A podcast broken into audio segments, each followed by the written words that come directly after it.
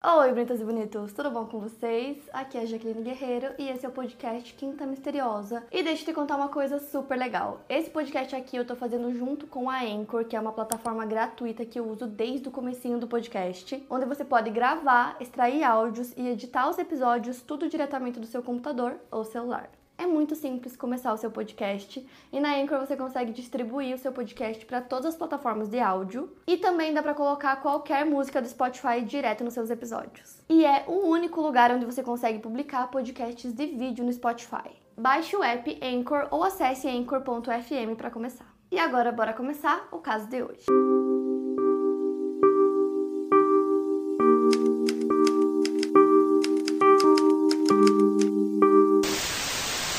Mary Louise Buckert nasceu em 18 de março de 1955 em Buffalo, Nova York. Filha de Arthur Charles Buckert e Norma Mary Buckert, a Mary tinha sete irmãos. Ela conheceu William Yoder na faculdade em 1975. Eles se apaixonaram e se casaram, e juntos eles tiveram três filhos: Adam, Liana e Tamarin. A Mary era quiroprata e ela tinha uma clínica muito próspera na região norte de Nova York. Ela administrava o local junto com seu marido William, inclusive o apelido do William era Bill. E essa clínica dele se chamava Family Chiropractic Care. Eles eram um casal muito respeitado e bem-sucedido. Amigos descreveram a Mary como uma pessoa ativa na comunidade que se mantinha ocupada com cerâmica, dança e jardinagem. Ela era vista como muito positiva e muito cheia de vida. Ela também era conhecida por levar um estilo de vida ativo e saudável. Ela morava com o marido em Whitesboro, Nova York. Então, indo direto para o caso, no dia 20 de julho de 2015, a Mary, então aos seus 60 anos, começou a sua manhã da mesma forma que costumava fazer. Então, ela acordou cedo, às 6 e meia, e foi para a clínica. Ela tinha mais de 30 clientes agendados para aquele dia, então seria um dia longo de trabalho, de mais ou menos 10 horas. Por volta de 8 horas da manhã, ela já estava planejando sair almoçar com sua mãe.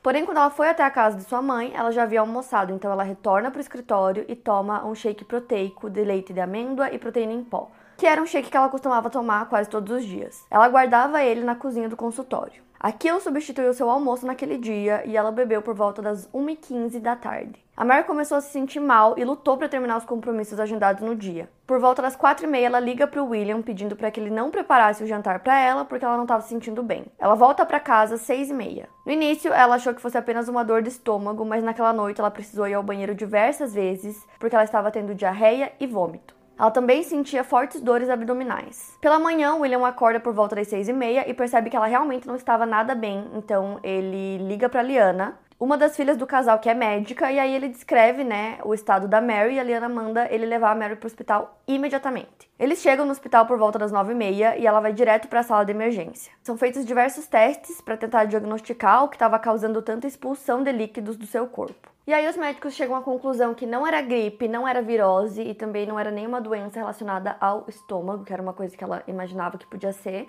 E aí, às 10 da noite, a Mary tenta levantar da cama do hospital e ela cai. Então, a partir desse momento, ela é levada para UTI. E o estado dela só ia piorando conforme as horas passavam e os médicos não conseguiam entender o que poderia estar acontecendo, já que a Mary era extremamente saudável, né? Ela tinha uma rotina muito saudável, então eles não conseguiam chegar num diagnóstico para poder tratar ela, até que durante a madrugada eles tiveram que ressuscitar a Mary diversas vezes usando desfibrilador. Nisso, William decide ligar para os filhos, né, para os três filhos do casal, avisando que a Mary não estava bem para eles irem para o hospital. E aí, poucas horas depois, a Mary acaba tendo uma parada cardíaca, então ela acaba falecendo na tarde do dia 22 de julho, às 2h54. Toda a comunidade de Whitesboro ficou se perguntando o que tinha acontecido com ela. Os médicos começaram a se questionar sobre o que aconteceu e foram conversar com o William. Então eles pedem a permissão do William para enviar o corpo para autópsia, porque estavam suspeitando que algo não estava normal. O William concorda imediatamente, dizendo que ele também queria entender o que estava acontecendo. A autópsia foi feita pelo médico legista do Onondaga County Medical Examiner's Office pelo Dr. Kenneth Clark. Ele examina com o microscópio algumas células do corpo da Mary e os órgãos de maneira individual. Ele observa que aparentemente as células estão matando elas mesmas. Então essa seria a primeira pista de que algo não estava correto e que provavelmente alguma coisa havia sido introduzida no corpo da Mary para causar sua morte. A autópsia também revelou que os seus órgãos pareciam em mau estado, como alguém que acabara de passar por quimioterapia, o que era muito estranho. Então ele pede alguns exames de sangue, procurando por venenos comuns, que geralmente são metais pesados, como arsênico e cianeto. Todos os testes retornaram negativos. E nesse momento o corpo já tinha retornado para a família, então os familiares já tinham cremado a Mary.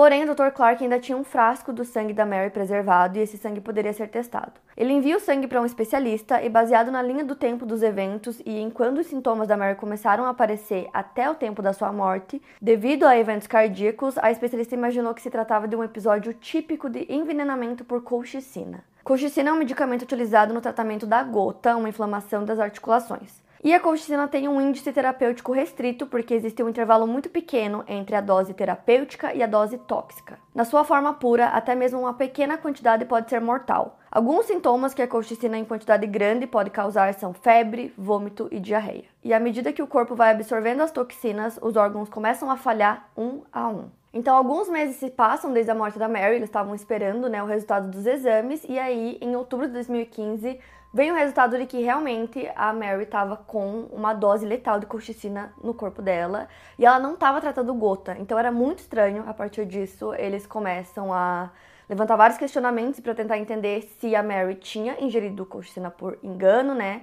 Ou se alguém tinha envenenado ela com a colchicina. E como é, tentar imaginar que a Mary tinha tido algum contato com colchicina parecia muito estranho, a possibilidade dela ter sido envenenada parecia mais plausível, então a investigação começa a partir disso, de que ela teria sido envenenada, e eles decidem começar a investigação pelo marido da Mary, pelo William. Então os investigadores começam a procurar um motivo, né, para o William ser o culpado, e nisso eles descobrem que o casal tinha apólices de seguro de vida então, isso poderia ser uma motivação para ele conseguir pegar o seguro de vida da Mary. E aí eles começam a investigar isso mais a fundo e acabam descartando a possibilidade. E aí nisso eles acabam descobrindo outra coisa. Pouco tempo depois da morte da Mary, o William começou a se relacionar com uma irmã da Mary chamada Kathleen, que também era viúva. É, e eles acharam isso muito estranho porque foi logo depois da morte da Mary. Só que se eles fossem focar nisso para a investigação, teria que mudar todo o curso da investigação.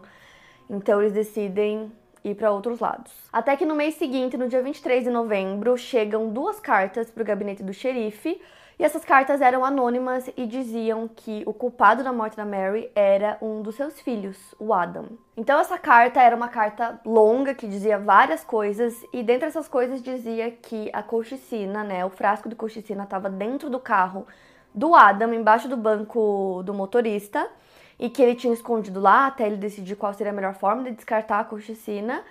É, e também dizia que a motivação do crime seria a herança que ele receberia da mãe. E aí o investigador Mark Venom liga pro Adam e explica toda a situação e diz que ele está sendo investigado no caso da mãe dele, pede para ele ir lá conversar com os investigadores e ele vai em dezembro e eles também pedem para levar o carro dele, né, o jeep dele, porque eles precisavam investigar o carro também. E aí eles contam tudo, a questão da carta e tudo mais, e aí o Adam acha muito estranho, porque ele era muito próximo da mãe dele, então ele acha estranho ele ser considerado suspeito. Então a polícia começa a investigar o carro do Adam, e aí o Adam fica encostado no carro, fumando um cigarro, esperando eles investigarem, e nisso eles encontram o frasco de colchicina exatamente onde dizia na carta, e nesse momento, o cigarro cai da boca dele, ele fica muito chocado com aquilo, porque ele diz que não sabe como aquilo foi para lá. O frasco estava envolto por uma embalagem de papel e tinha um recibo junto. Nesse recibo tinham muitas informações pessoais do Adam e o endereço era da clínica de quiropraxia da família. Também tinha um endereço de e-mail com o nome dele, mas ele disse que aquele não era o seu e-mail, que ele não conhecia aquele e-mail. E o recibo foi escrito no dia 14 de janeiro de 2015. Então os investigadores retornam com ele para a sala de interrogatório, continuam fazendo várias perguntas. Ele negou qualquer envolvimento com a morte da sua mãe e disse que ele nem estava na cidade no momento em que ela começou a passar mal. Então a polícia foi averiguar essa informação e realmente é, o Adam Inclusive, já tinha saído da cidade cinco dias antes disso acontecer. No dia 15 de julho, ele tinha ido para Long Island para visitar uma das suas irmãs. E ele ficou lá até receber a ligação do pai, avisando sobre a situação da mãe deles e que era para eles irem até o hospital. Quando perguntaram sobre quem poderia ter feito aquilo com a mãe dele, o Adam disse que não conseguia pensar em ninguém que quisesse o mal da mãe dele. Então eles perguntaram se ele acreditava que o pai poderia estar envolvido e ele disse que com certeza não. Mas mesmo assim, o nome do William voltou, né, para a lista de suspeitos, só que os investigadores decidiram conversar com a ex-namorada do Adam, a Caitlin Conley, e o seu apelido é Kate. E a Kate trabalhava na clínica de quiropraxia dos Yoders, né, na clínica da Mary há cerca de 5 anos. Então começaram a perguntar para ela sobre o possível envolvimento do William no caso e ela disse que não sabia dizer se ele estava envolvido ou se não estava. Nessa conversa, ela começou a falar sobre o relacionamento dela com o Adam e ela disse que ele era super conturbado e revelou que ela tinha muito medo dele porque ele era abusivo. Mais tarde, o Adam afirmou que a Kate acusou ele de abuso no passado e que eles discutiam constantemente. De acordo com as autoridades, a Kate também disse para o Adam que ela teve uma gravidez ectópica, que ela quase sangrou até a morte e que o filho era dele. E nesse momento o Adam estava em um relacionamento com outra pessoa, então ele deixa essa pessoa e volta a ficar com a Kate. E depois ele termina com ela novamente porque ele estava suspeitando de traição. A partir desse momento eles começam a suspeitar da própria Kate, o interrogatório dela levou muitas horas. Então depois de um tempo ela acaba contando que ela tinha escrito aquelas cartas anônimas e que ela tinha feito isso porque ela tinha muito medo do Adam. Então a partir desse momento ela deixa de ser apenas uma testemunha e passa a ser suspeita do caso. E aí eles começam a investigar a Kate e começam a investigar o celular dela. E no celular dela eles descobrem que estava logado no e-mail que foi usado para fazer a compra da coxicina. A polícia também descobriu que aquela carta foi escrita no escritório é, da clínica né, onde ela trabalhava, na clínica da Mary, e que também ela usou cartões pré-pagos para fazer a compra da corticina, que ela admitiu ter comprado esses cartões pré-pagos. E durante a investigação, eles também descobriram que teve um momento que a Kate teria dado para o Adam um suplemento que seria para ajudar ele nos estudos e que depois que ele começou a ingerir esse suplemento, ele começou a ficar doente, que ele foi para o hospital e que os médicos não conseguiram descobrir o que estava causando aquilo nele. Então, em fevereiro de 2016, os investigadores procuram especialistas forenses para obter ajuda no caso. O DNA da Kate foi encontrado no frasco de colchicina que estava dentro do carro do Adam. Os investigadores acreditavam que a motivação da Kate teria sido vingança do ex-namorado, né, tirando dele alguém que ele amava. Eles também acreditavam que o veneno havia sido colocado na bebida proteica que a Mary tinha consumido. O fato da Kate trabalhar na clínica dava acesso né, para que ela pudesse envenenar a bebida. Em maio de 2016, a Kate, então com 24 anos, foi acusada de assassinato em segundo grau. Seu julgamento se iniciou quase um ano depois, em abril de 2017. Nesse julgamento, seus advogados de defesa tentavam a todo custo voltar o caso contra William e provar né, que a culpa era dele e não da Kate. A acusação falava que o motivo da Kate era vingança. A promotoria acreditava ter um caso forte com muitas provas, porém, depois de três semanas de depoimentos e cinco dias de deliberações, a defesa conseguiu criar dúvidas razoáveis o suficiente para deixar os jurados num impasse. Então, o juiz declarou a anulação. Hey, it's Kaylee Cuoco for Priceline. Ready to go to your happy place for a happy price? Well, why didn't you say so? Just download the Priceline app right now and save up to 60% on hotels. So, whether it's Cousin Kevin's Kazoo concert in Kansas City, go Kevin, or Becky's Bachelorette Bash in Bermuda, you never have to miss a trip ever again. So, download the Priceline app today. Your savings are waiting. Go to your happy place for a happy price. Go to your happy price, Priceline. do julgamento. Então, enquanto eles aguardavam o segundo julgamento, o Adam informou os promotores que a Kate tinha conectado o celular dela no computador dele na época em que a mãe dele faleceu. O computador foi enviado para especialistas forenses que constataram que tinha um backup do celular da Kate que tinha sido criado no computador. Então, no segundo julgamento, a promotoria apresentou que conseguiu contato com a pessoa que recebeu o pedido de colchicina e que essa pessoa conversou no telefone com a cliente e identificou que a voz pertencia a uma mulher jovem. E eles também disseram que todas as vezes que o e-mail do Adam foi acessado, ele foi acessado em dispositivos ligados diretamente a Kate. Eles também averiguaram que ela consultou artigos contendo fórmulas matemáticas para calcular a dosagem de colchicina com a conversão do peso da Mary de libras para quilos, determinando a quantidade necessária para matá-la. Eles também disseram que ela tinha no seu bloco de notas lugares possíveis para colocar o frasco de colchicina e ela estava decidindo qual deles ela usaria. A polícia também descobriu que a senha para acessar o e-mail era Adam é gay, então para a polícia não fazia sentido que ele mesmo tivesse colocado essa senha, mas fazia sentido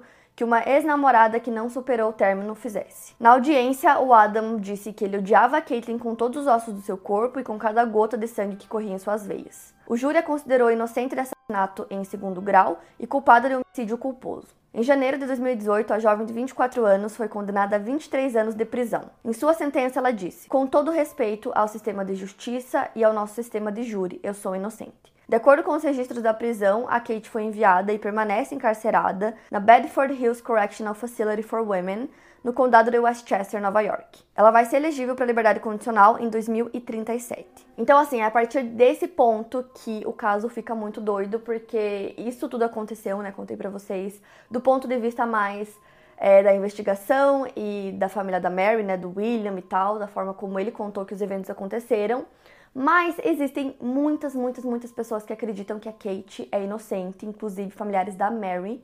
e tem um site dedicado somente a isso. Então agora eu vou contar para vocês várias informações é, que levaram né, todas as pessoas a acreditar que a Kate é inocente então agora eu vou focar mais na história da Kate. Então a Kate é descrita como uma pessoa inteligente, determinada. Ela tem seis irmãs e a família dela sempre foi muito unida e dedicada, cheia de valores como honra, respeito, confiança, trabalho e acima de tudo bondade. No ensino médio e na faculdade, ela foi uma talentosa jogadora de tênis e ela se formou na escola entre os melhores da sua turma. Posteriormente, ela se formou em artes liberais e depois de obter essa formação, ela continuou estudando e foi para Utica College, além de ter aulas no ensino poliético do estado de Nova York. Em maio de 2016, ela recebeu um diploma de bacharel em negócios. Tanto no ensino médio quanto posteriormente na faculdade, ela foi convidada para participar da National Honor Society.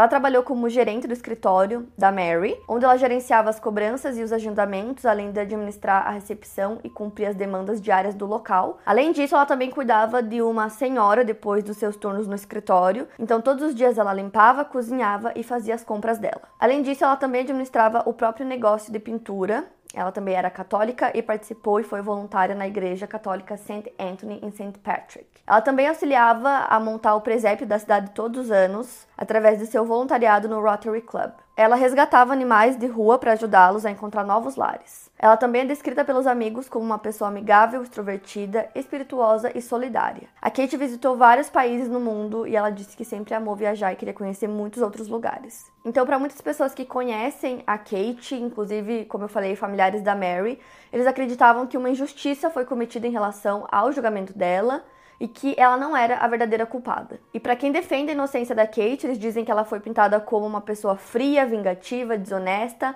mas que essa não é a forma como ela é vista para quem realmente a conhece. E uma das irmãs da Mary, a Janine Buckert King, ela contou muitos detalhes sobre todo o caso é, que não entraram na versão oficial, então eu vou contar esses detalhes para vocês agora. Então, além da Janine, tem outras duas irmãs da Mary, a Sally e a Sharon, que também acreditam na inocência da Kate.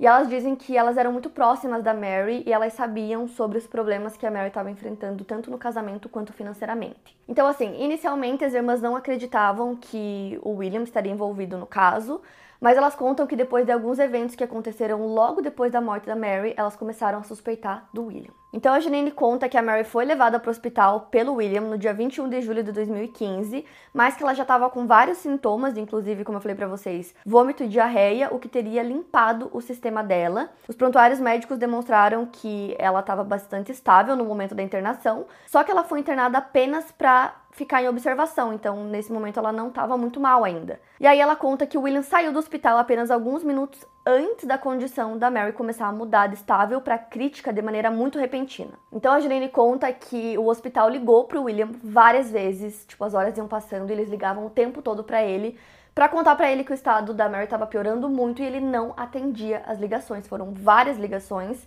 e que teve até o um momento que a própria Mary ligou para ele que ele também não atendeu. Depois disso, é, o hospital liga para a polícia para informar tudo o que estava acontecendo, para dizer que eles ligavam para o William e ele não comparecia ao hospital, que ele precisava ir para o hospital. Então a polícia vai até a casa dele eles ficam lá por bastante tempo, assim, insistindo muito até que ele abre a porta. E aí eles falam que ele precisa ir pro hospital imediatamente. E ele fala que ele já vai ir naquele momento, que o hospital fica 15 minutos da casa dele e que ele já tá indo para lá.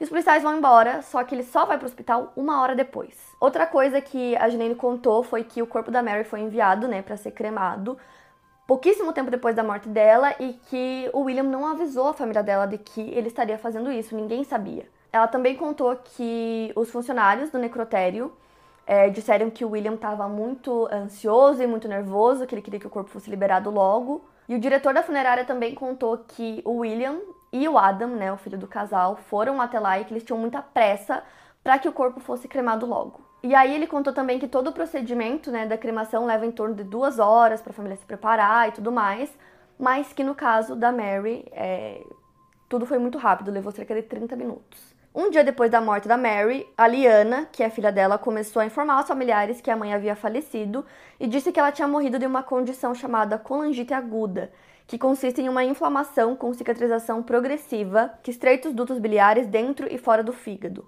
Isso causa a obstrução desses dutos e, por fim, eles se fecham, impedindo a passagem de líquidos. Essa condição pode ocasionar cirrose, insuficiência hepática e, em alguns casos, até mesmo câncer nos dutos biliares. Se considerar a idade e a saúde da Mary, o diagnóstico não fazia sentido, mas a família não tinha motivos para suspeitar da Liana. Um mês depois da morte da irmã, a Janine encontrou por acaso o médico assistente do hospital que cuidou da Mary e começou a conversar com ele. Então ela descobriu que a irmã não havia morrido de colangite aguda e o médico legista considerou que a Mary morreu por toxicologia pendente e desconhecida. Então as amostras de tecido e soro da Mary foram levadas para exames toxicológicos que levaram oito semanas para ficarem prontos, segundo o médico. Ou seja, demoraria dois meses, ainda não tinham chegado né, os resultados. E segundo o médico, a equipe do hospital estava aguardando ansiosa pelos resultados, porque eles nunca tinham visto uma morte similar à da Mary anteriormente. E mais uma vez, a Janine disse que sua família não foi avisada sobre nada disso, sobre esses procedimentos, em momento algum. E segundo ela, o médico ficou chocado em saber que a família da Mary acreditava que ela tinha morrido de colangite aguda porque para ele isso não fazia sentido. A Janine também conta que os dois estavam sofrendo alguns problemas financeiros e que o William queria muito se aposentar, né? Ele já estava com 70 anos. Só que ele não conseguia porque eles tinham muitas contas, muitas dívidas e eles não conseguiam guardar dinheiro. Então, por conta disso, ele tinha que continuar trabalhando. A Tamarin, que é uma das filhas do casal, né? Eles têm três filhos. Ela contou no tribunal que depois que a mãe dela morreu, o pai dela falou que ela era quem mantinha a família deles unida e que agora ele ia tentar ser mais presente na vida dos filhos. Ela também contou que no dia 25 de julho, no sábado após a morte da mãe, eles se reuniram na casa dela para fazer uma celebração para honrar a vida da mãe dela. Ela contou que nesse dia, lá na casa dos pais dela, tinham vários familiares e amigos e que logo que ela chegou, o pai dela falou para ela não tentar usar os computadores porque eles não estavam funcionando. Depois disso, o William e o Adam foram para Arizona para visitar uns parentes, ficaram lá um tempo, depois foram para casa da Liana e depois voltaram para Arizona. E a Tamarind também conta que ela tentava conversar com o pai dela e marcar para os dois se verem, e que ele sempre dizia que não dava porque ele estava em luto, ele não estava pronto para ver a filha ainda. E aí ela contou que em setembro ela entrou em contato dizendo que iria até a casa dele para deixar alguns vegetais que ela tinha colhido da horta da sua mãe, porque ela achava que o pai dela poderia querê-los. Eles se sentaram à mesa e conversaram por cerca de uma hora e ele falou mais, dizendo que estava sendo muito difícil, mas que ele tinha alguns momentos felizes. Ele contou pra Tamarind também que ele estava conversando muito com a tia dela, com a Kathleen Richmond, e que estava ajudando muito ele porque ela também tinha perdido o companheiro. E ele contou para ela que ele havia recebido uma herança do pai dele, que havia morrido no ano anterior e que esse dinheiro ajudou ele a colocar suas finanças em dia. Ele também disse que com esse dinheiro ele finalmente conseguiria se aposentar, porque não era suficiente para duas pessoas viverem, mas como agora era só ele, seria mais tranquilo. Antes da Tamara ir embora, ela se lembra dele falar que talvez ele fosse capaz de se apaixonar novamente, e que ele disse isso de forma animada, como se fosse algo muito bom. A investigação policial só começou depois de três meses da morte da Mary, e a família da Mary não chamou a polícia, mesmo que o médico legista tenha avisado no dia 17 de setembro de 2015 que a morte da Mary foi causada por envenenamento de colchicina. A Janine relata que mais uma vez a família dela não foi avisada, né, nem ela nem as irmãs, e ela soube disso depois porque ligou para Liana pedindo atualizações, depois que ela já tinha encontrado o médico. Então, quando ela foi questionar a Liana sobre isso, a Liana disse que realmente foi por corticina, só que ela pediu pra tia não contar para ninguém,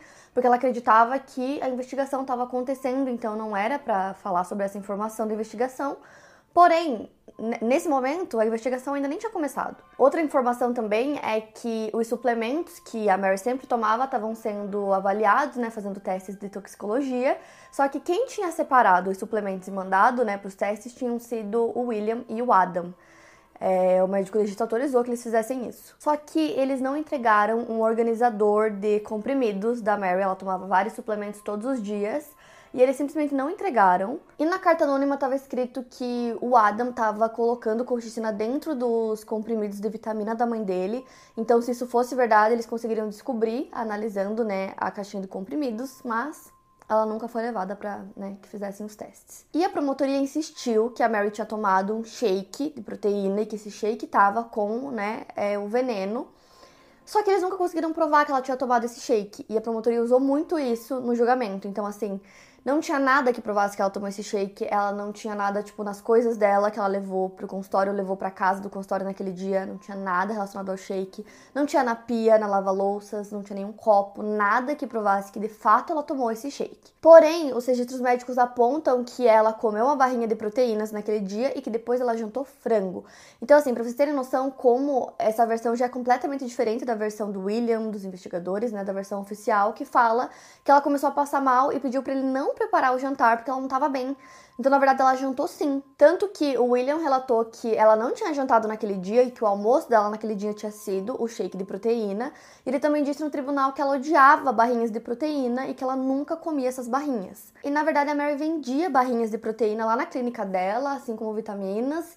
E era uma coisa que ela consumia sempre. Então, várias pessoas confirmaram que ela gostava sim das barrinhas e que, como ela era uma pessoa muito saudável, ela fazia muitas coisas no dia a dia, às vezes ela comia as barrinhas quando não dava tempo de almoçar, por exemplo. Então, isso seria uma coisa super normal, né? Além de que no dia, né, que tudo aconteceu e que ela começou a passar mal, ela foi para casa da mãe dela. Chegando lá, ela preparou o almoço para a mãe dela. E ela só não comeu com a mãe dela porque não dava tempo. Ela já tinha uma consulta, precisava voltar pro consultório. Então, faria mais sentido que ela chegasse no consultório e comesse uma barrinha de proteínas do que né, voltasse e preparasse um shake. E mesmo que ela tivesse feito um shake, a janela de tempo para que a Kate conseguisse envenenar o shake era muito pequena. A Mary tinha saído, né, da sala, então a Kate teria que ter colocado vários equipamentos de proteção para poder mexer com a colchicina, por exemplo, luvas, máscara, óculos de proteção. E se ela tivesse mexido na colchicina sem esses equipamentos, ela poderia ter ficado doente e morrido. Os recipientes de leite de amêndoa e proteína que a Mary teria utilizado foram testados para colchicina e os testes foram negativos. O William atrasou a investigação porque ele não retornava as ligações e nem respondia os e-mails do médico legista. Ele falou para a filha Liana que ele não queria saber de nada que estava acontecendo, a menos que a polícia encontrasse algo. A Janine repetidamente perguntava para Liana se a polícia já tinha começado a investigar ou se havia uma data prevista para começarem, e a Liana dizia que a Food and Drug Administration ainda não havia aprovado o que era necessário para que a investigação começasse. Porém, isso não era verdade. Em 15 de outubro de 2015, a outra irmã da Mary, a Sally, ligou para a polícia do condado de Oneida para que a investigação fosse aberta, então os xerifes abriram a investigação no mesmo dia e a morte da Mary foi considerada um homicídio quando os xerifes conversaram com o médico legista, que não os havia notificado anteriormente. E devido às circunstâncias da morte da Mary e as diretrizes do Center for Disease Control and Prevention de Nova York, ele era obrigado a notificar a polícia. Quando a investigação começou, os xerifes começaram a seguir o William e foi aí que eles descobriram o romance dele com a irmã da Mary, a Kathleen. Ela havia perdido o marido praticamente um ano antes da morte da Mary e ela sofria de um distúrbio no sistema nervoso, o qual ela já havia tentado tratar de diversas formas sem obter reais resultados. A Janine disse que a Kathleen estava estável financeiramente e, junto com a herança do William, eles poderiam viver super bem. Só que aí entram várias questões nisso, porque logo depois que tudo aconteceu, é, uma das filhas né, do casal falou que tentou falar com o pai várias vezes, queria se encontrar com ele, ele dizia que não podia porque ele estava em luto, que ele não estava preparado, só que durante todo esse tempo ele já estava vendo a Kathleen, ele estava em contato com ela durante todo esse tempo. E quando os filhos descobriram, né, que o pai estava nesse relacionamento, começaram a perguntar para ele e para Kathleen quando o relacionamento começou, e eles mudavam a versão várias vezes, disseram outubro, novembro, dezembro. Só que na audiência, né, que resultou na acusação da Kate, descobriram que os dois estavam juntos desde o dia 30 de julho, ou seja, uma semana depois da morte da Mary. E aí, quando questionados sobre isso, os dois disseram que, na verdade, eles só estavam servindo de consolo um para o outro e que durante esse tempo eles choravam muito e precisavam de um ombro amigo e que eles só começaram a se relacionar dois meses depois. Só que aí, quando foram averiguar essa informação, na verdade, eles descobriram que era mentira porque eles encontraram muitas mensagens no celular do William é, e conversas que ele tinha com a Kathleen. Eles já estavam conversando há muito tempo, então eles já tinham apelidos, eles, né, já, já dava pra ver que tinha uma relação amorosa ali. Tinham várias mensagens deles falando que se amavam, comentando sobre os encontros deles. Então, na verdade, durante esses dois meses que eles falaram que eles estavam em luto e tudo mais, eles já estavam marcando jantares e encontros. Só que aí vai ficando cada vez pior, porque no julgamento tinha uma testemunha ocular que disse que já tinha visto o William e a Kathleen juntos antes da morte da Mary. A testemunha era uma vizinha do casal que afirmou que já tinha visto os dois muitas vezes juntos no quintal da casa do William, que ela já tinha visto eles se beijando de maneira intensa quando ela estava passeando com a filha, e ela disse que isso aconteceu duas semanas antes da morte da Mary, e ela sabia a data exata porque nesse dia ela tinha levado a filha em uma consulta médica. Logo depois que a Mary morreu, o William parou de trabalhar e seus familiares acreditavam que ele havia se aposentado, mas ele voltou ao trabalho apenas três meses depois, quando a investigação estava em andamento. A teoria da Janine é que ele voltou a trabalhar porque ele sabia que em algum momento a investigação levaria à clínica e ele precisou voltar para organizar tudo e incriminar a Kate. Além disso, outra informação também é que o Adam devia dinheiro para Kate, né, para ex-namorada. É, ele devia cerca de 20 mil dólares. E outra coisa também é que o William e o Adam, né, estavam passando muito tempo juntos, vários dias por semana, o que para a família parecia estranho, porque eles tinham um histórico de não se darem muito bem. E aí eles diziam que eles se reuniam para jogar jogos de tabuleiro. A Janine diz que a condenação da Kate é bastante circunstancial e sempre relacionada à compra da colchicina. A compra da substância foi rastreada a documentos ligados ao computador da recepção e a outros dispositivos eletrônicos da clínica, como eu já havia falado para vocês. Só que todos os documentos estavam no nome do Adam e da Mary, não tinha nenhum no nome da Kate. Segundo a promotoria, a Kate teria falsificado as assinaturas. O William teria mentido para a polícia dizendo que apenas a Kate usava o computador da recepção, só que diversas pessoas, incluindo o administrador do escritório, sabiam que ele e o Adam também usavam o computador.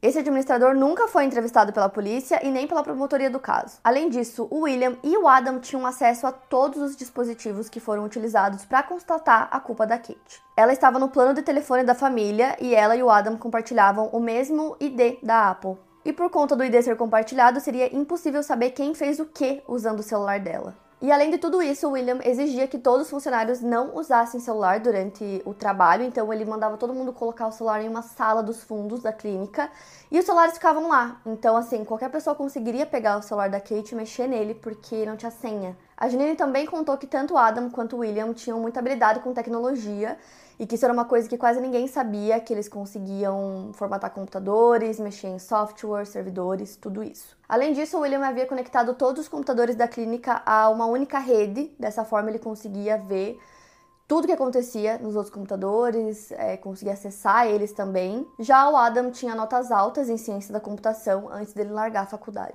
E o William sabia também piratear programas de TV e filmes, ele tinha treinamento da inteligência do exército e experiência nisso por conta dos seus anos nas Forças Armadas. A colchicina, além de ser um medicamento para gota, é também utilizada como adubo na agricultura. Ela, inclusive, é utilizada no cultivo de maconha. As irmãs da Mary sabem que nos anos 80 o William cultivava maconha e a colchicina aumenta os níveis de THC nas plantas plantas fêmeas. E quando utilizada nas sementes, ela faz com que nasçam apenas plantas fêmeas e torna a erva muito potente. A Mary contou às irmãs né, sobre o processo que William fazia para cultivar e descrevia que ele utilizava uma substância química nas sementes para obter o efeito desejado e produzir só as plantas fêmeas. E a Janine acredita que ele vendeu a maior parte da safra. Com esse dinheiro, ele e a Mary se mudaram e passaram a frequentar a faculdade de quiropraxia e compraram uma casa. Antes da venda, eles não tinham dinheiro nem para se mudar. Na época em que William cultivava, a Sally visitou eles e eles tinham um grande campo na casa, onde William cultivava a planta em meio a uma área arborizada. E ela tirou uma foto da Liana ainda criança. Posteriormente, essa foto foi mostrada no tribunal. E o William disse que ele não se lembrava dessa visita e nem reconhecia o quintal, mesmo sua filha estando na foto.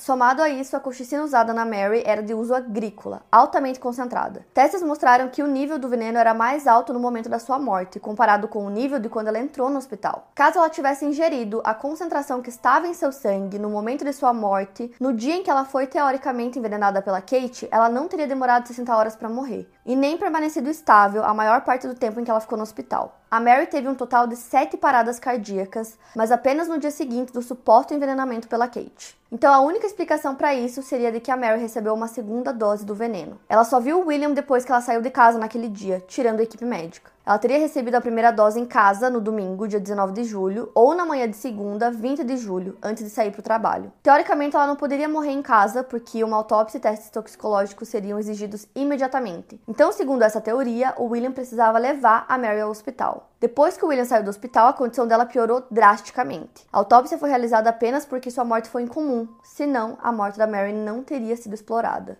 Então, assim, seguindo essa linha, né, essa teoria, essa dose letal teria sido administrada na Mary enquanto ela estava no hospital. Então, ele poderia ter, por exemplo, envenenado alguma coisa que a Mary estava bebendo, e aí, antes daquele período que eu falei para vocês, que ele sai do hospital, vai para casa e só volta horas depois, ele tinha saído uma vez antes do hospital, tipo, rapidamente tinha saído e já voltado. E nisso ele trouxe pastilhas para tosse e também um inalador de asma, o que não era permitido dentro do hospital, porque a Mary só podia ingerir através da via oral o que fosse administrado pelo hospital. Especialistas em colchicina dizem que a colchicina em pó poderia ser facilmente colocada nas pastilhas, que normalmente já tem um pozinho em volta, ou colocadas no inalador e tanto a pastilha quanto o inalador não foram entregues pelo William, então não teria como testar para ver se tinha corticina neles. No julgamento foi perguntado para o William sobre esses itens e ele disse que não se lembrava deles. E aí a defesa disse que esses itens foram entregues a ele dentro de uma sacola e ele confirmou que realmente recebeu essa sacola, mas que ela nunca foi aberta e aí o juiz deixou essa questão de lado. Durante a janela de tempo que William voltou ao trabalho, ocorreu a atividade incriminadora que ligou a Kate ao endereço de e-mail do Adam. Então, mesmo com as evidências que poderiam ligar William à compra da colchicina, ele não foi apontado como comprador. Assim como Adam, mesmo que seu nome estivesse no e-mail e que a carta tivesse o acusado. A colchicina foi encontrada em seu carro, assim como luvas, óculos e máscara que são usados para administrá-la. Os xerifes não confiscaram esses itens ao averiguar o carro do Adam. Ele não foi obrigado a entregar os itens e o juiz deixou essa questão de lado também. A empresa farmacêutica exigiu o que é chamado de Letter of Intent do comprador para poder vender a colchicina e essa carta tinha assinatura do Adam. Nessa carta havia descrito o mesmo processo que o William utilizava em sua antiga plantação. Além disso, os xerifes tinham um depoimento de uma testemunha, um paciente da Mary e do William, que afirma se lembrar do Adam ter substituído a Kate na recepção no final de 2014 e no início de 2015. Ele a substituía quando ela precisava. Esse período de tempo é exatamente a janela em que os dois pedidos de colchicina foram feitos. Apenas um deles foi realmente feito e entregue. A Kate sabia que os registros de folha de pagamento demonstrariam que ela não estava no escritório na época da compra, pois ela estava de férias mas seus advogados não conseguiram recuperar esses documentos. O depoimento do paciente não foi revelado no julgamento. No dia 23 de dezembro de 2015, a polícia conversou com William durante seis horas e eles tinham um mandado para poder aprender todos os computadores pessoais, comerciais e todos os telefones da Mary e do William, mas esse mandado nunca foi cumprido. Os únicos dispositivos que foram investigados foram os que o próprio William entregou voluntariamente para a polícia, que eram os dispositivos que incriminavam a Kate. Então, assim, ele foi interrogado só essa única vez e nesse interrogatório eles disseram que ele estava limpo e ficou por isso. Uma informação também muito importante é que o William, o Adam e a Liana receberam imunidade se eles é, testemunhassem contra a Kate no julgamento. A Janine acredita que aconteceu alguma coisa nessa conversa que mudou o curso da investigação.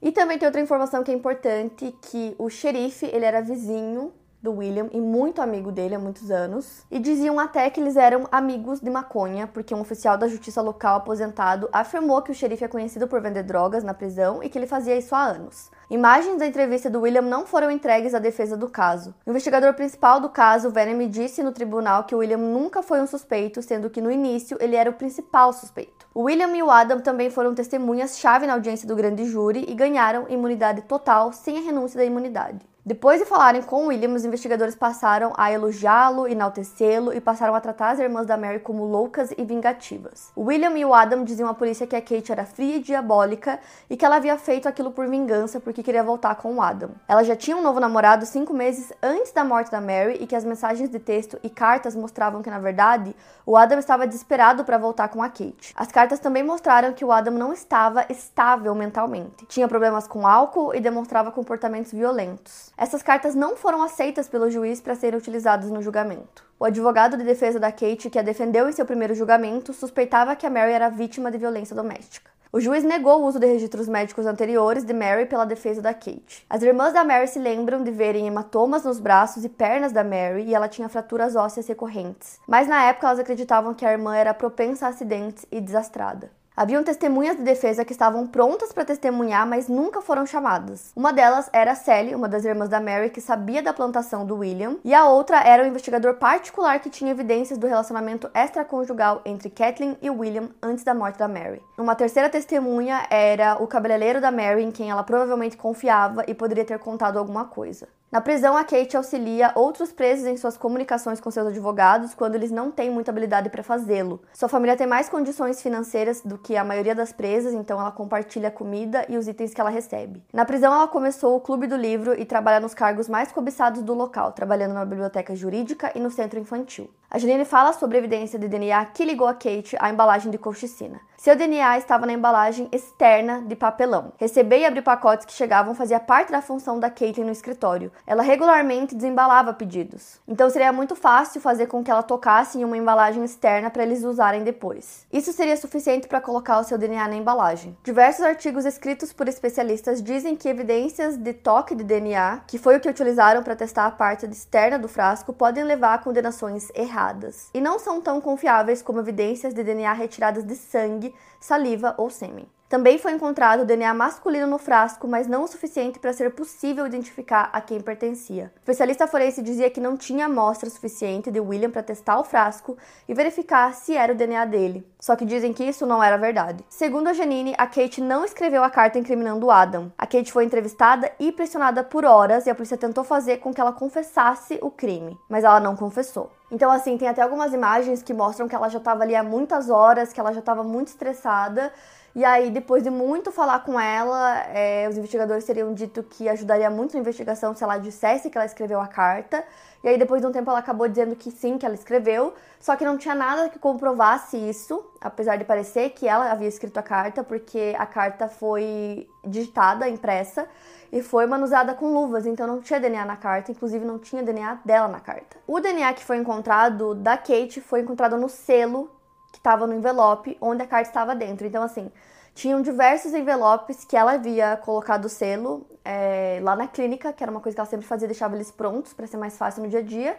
Então, seria muito fácil simplesmente pegar o envelope e colocar a carta dentro. Agora, se ela tivesse feito tudo isso, não faria sentido ela imprimir uma carta, manusear a carta com luvas para não ter impressão digital, sendo que teria o DNA da saliva dela no envelope. A Juliane fala sobre essa narrativa falsa de que a Kate teria escrito a carta e que ela só teria como saber que a Mary faleceu por envenenamento de colchicina se ela tivesse envenenado a Mary. Porém, quando tudo isso aconteceu, é, familiares e amigos próximos já sabiam que a causa da morte teria sido essa. Além disso, alguns dias depois de saber que ela havia morrido por envenenamento, o William contou a um amigo dele, o Dr. Steve, que assumiu o escritório, e o Steve disse que imediatamente ele contou para Kate que os dois começaram a pesquisar sobre colchicina no Google juntos, usando o telefone dela, e que ela digitou errado mais de uma vez até conseguir encontrar informações sobre o veneno. No banco de testemunhas, Adam disse que a Kate era a pessoa em que ele mais confiava e um investigador particular descobriu que ele foi ver a Kate em algum momento próximo depois de ele ter descoberto que a mãe havia sido envenenada. Ele estava frenético e disse a Kate que achava que seu pai estava tentando incriminá-lo. Ela não acreditou nele na época porque achou que era manipulação para que ela voltasse com ele. A família da Mary acredita que a carta tenha sido escrita pelo William para se livrar e voltar suspeitas a Kate e ao Adam. Na carta dizia que o Adam contaminou uma das vitaminas que a mãe tomava. Quem mencionou apenas no tribunal sobre o organizador de pílulas foi o próprio William. Isso causou alvoroço porque em nenhum momento anterior ninguém havia sequer citado o organizador. O William estava tentando jogar a culpa no filho, porque mesmo que ele estivesse fora da cidade, ele poderia ter contaminado o organizador. Acredita-se que o William e o Adam conspiraram juntos posteriormente para acusar a Kate. Pode ser que que o Adam tenha encoberto o pai dele enquanto ele estava na Califórnia com a Kathleen, e o Adam teria dito que na verdade ele estava com William, mas os registros telefônicos e o cartão de crédito mostram que ele estava em Long Island. E também tem a especulação de que talvez o Adam tenha ameaçado o pai, dizendo que divulgaria que ele utilizava a colchicina na plantação. A dívida do William era de mais de 230 mil dólares. A dívida que o Adam tinha com a Kate, como eu falei para vocês, era de 20 mil. Na primavera de 2015, o Adam disse a Kate que pagaria ela no outono, mas ele não estava trabalhando na época, então há dúvidas de como ele conseguiria esse dinheiro. Então nessa parte do site eles começam a juntar várias coisas é, que poderiam colocar o William como o culpado, né? Como, por exemplo, ele já tinha muito conhecimento sobre colchicina, né? Além disso, ele já estava tendo um caso com a irmã da Mary, com a Kathleen, então ele queria ficar com ela, aparentemente. Então, isso também seria uma motivação. Tinha toda a questão financeira do casal também, que poderia entrar nos motivos. Tem a questão de que ele tinha acesso a todos os computadores e ele poderia fazer o pedido do computador na clínica. Tem a questão que ele mentiu para os xerifes quando ele disse que a única pessoa que usava o computador era a Kate, quando na verdade ele e o Adam também usavam. Outra questão também é que o pedido foi feito através de um programa que se chama ProXPN, que no caso é um software VPN que oculta o endereço IP do comprador. O programa estava no computador do William. Se ele for o culpado, uma vez que a causa da morte foi determinada como envenenamento por colchicina, ele sabia que logo a compra seria rastreada a seu escritório. Apenas Mary, Adam e Kate e ele trabalhavam trabalhavam no local na época. Então ele precisava criar um cenário em que outra pessoa fosse a culpada e a carta anônima cumpriu esse papel. A maioria dos irmãos da Mary acreditam que a Kate não é a culpada, acreditam na inocência dela, e um dos motivos para isso é toda essa questão dos eletrônicos, né, que basicamente foram super importantes para é, que ela tivesse acusação de culpada, sendo que todos esses eletrônicos foram usados por várias pessoas além dela. Além disso, tanto o notebook quanto o backup do celular da Kate foram entregues pelo Adam, então estavam na posse dele. E ele já tinha admitido que às vezes ele usava o celular dela e como não tinha senha, seria muito fácil fazer qualquer coisa que ele quisesse no celular. E na teoria também tem vários outros dispositivos eletrônicos que nunca foram entregues, né? Só foram entregues o que eles escolheram entregar. Então assim, hoje esses dispositivos podem nem existir mais. Inclusive, esses dispositivos que incriminaram a Kate só foram entregues pelo William depois que ela foi presa. Inclusive, a Kate foi presa sem que as impressões digitais dela fossem coletadas, o que só aconteceu em julho de 2016. O Adam e o William tiveram acesso a todos os itens relacionados às vitaminas que a Mary tomava. A contaminação pode ter acontecido em qualquer momento. E nesse site também fala que a Kate foi coagida durante o seu interrogatório, que os policiais mentiram e manipularam evidências enquanto conversavam com ela, e que ela não foi informada dos seus direitos, ela não estava ciente de que ela era suspeita no caso no momento da conversa. Ou seja, ela não levou nenhum advogado com ela. A promotoria disse que a Kate utilizou uma garrafa de suplementos Alpha Brain para envenenar a Mary, mas as 28 pílulas restantes na embalagem foram testadas e todas deram negativo para a colchicina. Outra dúvida razoável seria da vendedora de Art Chemicals que vendia colchicina, que afirmou que ligou e conversou com uma mulher. As conversas entre Art Chemicals e o comprador da colchicina eram sempre feitas por e-mail. A dúvida seria em como ela conseguia se lembrar da voz da pessoa com quem ela conversou e se ela não esperava conversar com um homem, já que no e-mail estava o nome do Adam e não da Kate. E também tem aquela questão que eu falei para vocês que foram encontrados no carro do Adam luvas, máscara e óculos de proteção.